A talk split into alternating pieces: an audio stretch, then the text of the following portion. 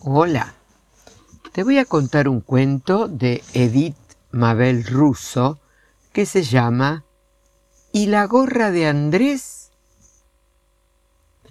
Andrés estaba jugando en la plaza con sus amigos. Se subieron a los trepadores, se deslizaron un montón de veces por el tobogán y dieron cinco vueltas en la calecita. Corrieron y corrieron de aquí para allá. Al rato, como se sentían cansados, se tiraron panza arriba sobre el pasto y mirando el cielo empezaron a jugar a descubrir formas en las nubes. Es tan divertido. Andrés descubrió un león corriendo.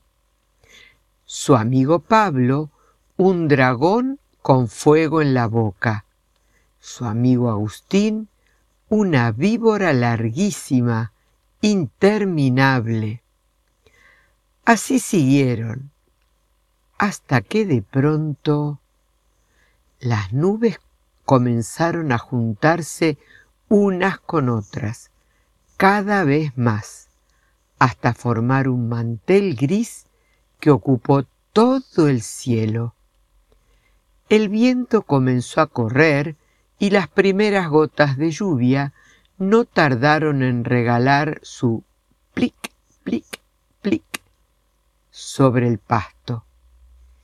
Andrés, Pablo y Agustín se fueron corriendo.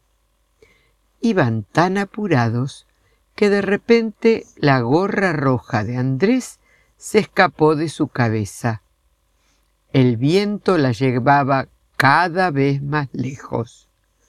Mi gorra, gritó Andrés, se va mi gorra.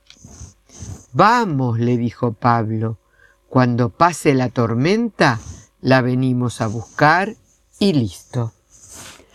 Andrés siguió corriendo, pero cada tanto se daba vuelta por si en la ronda del viento se veía su gorrita.